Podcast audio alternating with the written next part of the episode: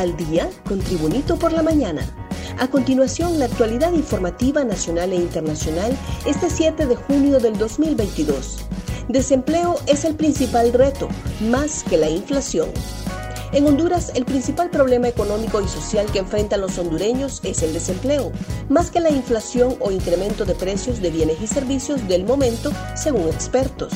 Actualmente, más de 3 millones de hondureños tienen problemas de empleo y un amplio sector de la población se gana el sustento diario en la economía informal.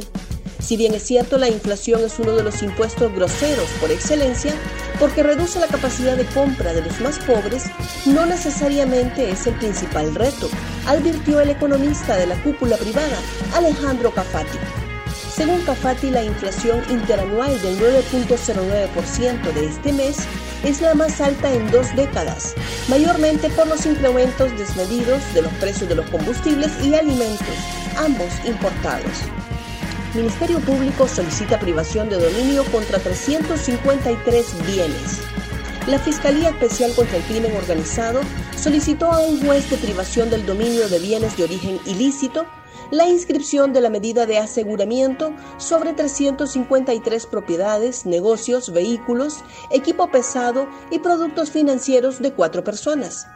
Esta semana, la Sala 1 del Tribunal de Sentencia con Jurisdicción Nacional favoreció a los imputados con un fallo absolutorio por el delito de lavado de activos. El juicio en esta causa duró un mes aproximadamente y en el mismo el Ministerio Público estableció que Rigoberto Benítez Guerra, Amanda Edith Palma Barnica, Rigoberto Benítez Palma, Glenda Argentina Benítez y Héctor Maximiliano Benítez habrían utilizado sus empresas para actividades de crimen organizado. En Cumbre de las Américas, las grandes peticiones se hacen entre presidentes. El designado presidencial Salvador Nasralla no está de acuerdo con que el canciller Enrique Reina represente a Honduras en la Cumbre de las Américas, por considerar que en estos eventos las grandes peticiones se hacen entre presidentes. Nasralla externó su opinión en un escrito que posteó en sus redes sociales y en el que también expresa que se exime de responsabilidad de las acciones del gobierno de la presidente Xiomara Castro porque no es tomado en cuenta y tampoco se le consulta ni mucho menos se le ha convocado a Consejo de Ministros. Para Nasralla, el hecho de que la presidenta Xiomara Castro no esté presente en la Cumbre de las Américas nos pone del lado de los gobiernos que no le permiten a sus ciudadanos el derecho que el pueblo tuvo en Honduras de elegirnos a nosotros. Un repaso al mundo con las noticias internacionales y Tribunito por la mañana. Harris anunciará 1.900 millones de inversiones privadas en Centroamérica.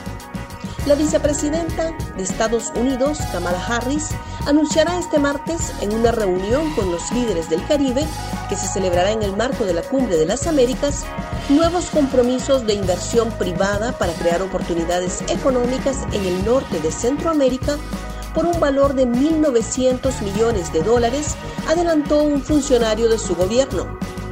En una llamada con la prensa, esa fuente indicó que esta propuesta forma parte del plan de Harris para atajar las causas económicas y sociales de la migración a Estados Unidos.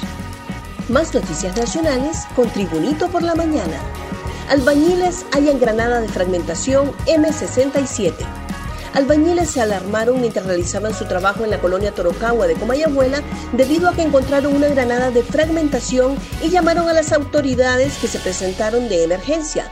De forma inmediata se trasladaron miembros del escuadrón antibombas quienes extrajeron el artefacto para su posterior destrucción.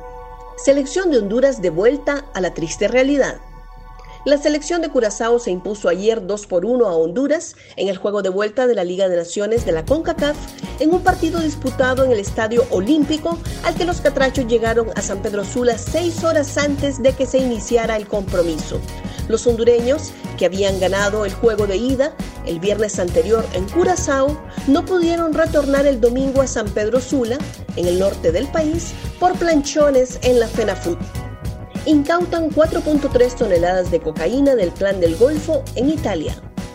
Una operación de las fuerzas de seguridad italianas ha llevado a la detención entre varios países de Europa y Colombia de 38 personas vinculadas al poderoso cártel colombiano del Clan del Golfo, además de la incautación de 4.3 toneladas de cocaína, una de las mayores realizadas en Europa, informó hoy la Guardia de Finanzas.